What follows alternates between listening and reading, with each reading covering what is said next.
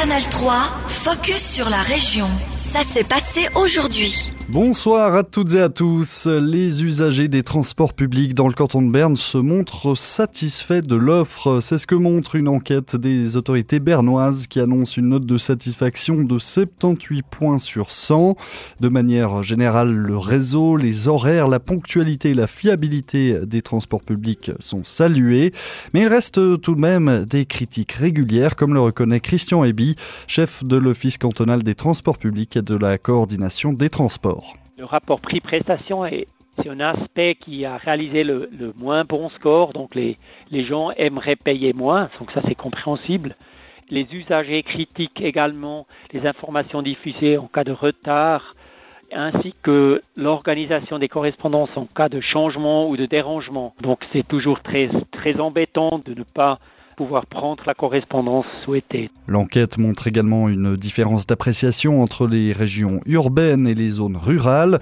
À la campagne, la moindre densité de l'offre suscite des critiques, un constat qui touche le Jura bernois, comme l'explique Fanny Faron, co-secrétaire à la conférence régionale des transports Bienne-Célande Jura bernois et responsable pour la partie Jura bernois. Il y a certaines communes qui ne bénéficient pas d'offres en transport public ou d'une offre assez restreinte.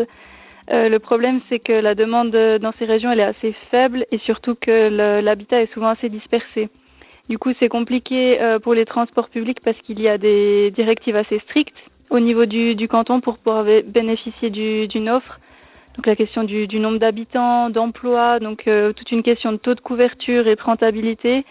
Du coup, c'est vrai que c'est assez problématique pour la région mais c'est vraiment une, disons, une problématique dont on a conscience. Euh, et la CRT planche actuellement euh, aussi avec le canton pour réfléchir à des solutions pour améliorer vraiment les, les, transports publics dans ces zones rurales. À noter finalement que le personnel des transports publics joue un rôle important dans l'évaluation globale. Le public salue notamment l'amabilité et la serviabilité des collaborateurs.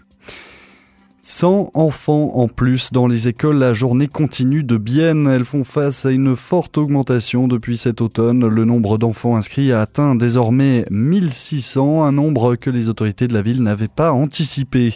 Le conseil municipal a donc créé plus de 10 postes de travail avec effet immédiat et loué de nouveaux locaux, par exemple à la rue Arrière à Bougeant. Mais qu'est-ce qui explique cette augmentation surprise? Réponse de Marcel Meyer, responsable de l'accueil extra-familial et du travail social scolaire de la ville de Bienne. Nous pensons que c'est en lien avec euh, la conciliation du travail et de la famille. Il y a beaucoup plus de parents qui travaillent. On voit une plus grande nécessité pour une structure d'accueil pour ces enfants où les parents sont dans le monde du travail. D'autre part, on ne sait pas s'il y a peut-être l'offre est aussi euh, bien bien perçue parce que on a une bonne offre avec euh, le début du matin à 7h moins quart jusqu'à 18h15. Donc, on peut couvrir en principe toute la journée. Ça donne aussi une liberté aux parents. Reste une difficulté pour les autorités biennoises, recruter des employés qualifiés. En effet, la pénurie de main-d'œuvre touche durement le domaine de l'enfance et n'est pas facile d'attirer les bons profils pour encadrer les enfants. La ville de Berne pourrait s'inspirer du First Friday biennois. Depuis mai 2016, l'événement rythme le premier vendredi du mois en vieille ville de Bienne. Commerce ouvert jusqu'à 22h, animation culturelle, musique, gastronomie. Le concept a fait ses preuves. À Berne, plusieurs groupes parlementaires ont déposé et approuvé un postulat sur ce sujet. Le conseil municipal bernois doit désormais examiner comment le concept biennois pourrait être appliqué dans la capitale. L'un des cofondateurs fondateur du First Friday biennois, Reto Bleuch se dit reconnaissant de voir que ce concept qu'il a importé des États-Unis plaît à d'autres localités. Bien sûr, pour nous c'est une bonne nouvelle. Euh, le concept a été aussi euh, réalisé en Allemagne même, euh, et d'autres villes en Suisse alémanique. pour nous c'est une reconnaissance, c'est un bon truc les gens ils aiment.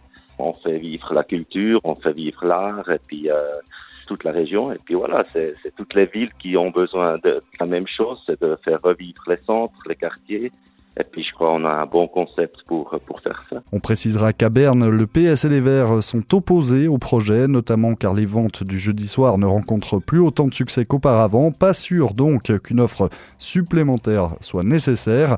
Ils s'y opposent aussi car l'extension des heures d'ouverture des magasins ne serait pas favorable au personnel.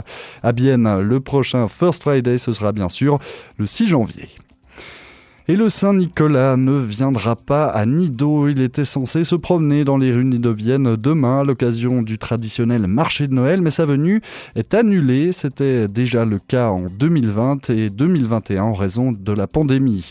Cette fois, c'est le manque de relève dans le comité d'organisation, mais aussi une planification incertaine en début d'année qui empêche le Saint-Nicolas d'être présent à Nido. On écoute l'organisatrice de l'événement, Ida Longhi. Je ne suis pas vraiment déçue car je connais la situation. C'est toujours pénible si on n'a pas assez de monde pour organiser ou pour aider. Et si tout repose sur moi toute seule, ça fait trop. Mais en plus, ce printemps, la situation était encore incertaine avec la pandémie et pour cet événement, il faut organiser dès le printemps. Alors, en concertation avec la commune, on a décidé de laisser tomber pour cette année. Même sans Saint-Nicolas, le marché et la fête au centre-ville de Nido auront bien lieu et demain, les quelques 950 écoliers de la commune recevront également un Gritty Benz offert par les autorités nidoviennes. Canal 3, focus sur la région. Aussi disponible en podcast sur Spotify et Apple Podcast.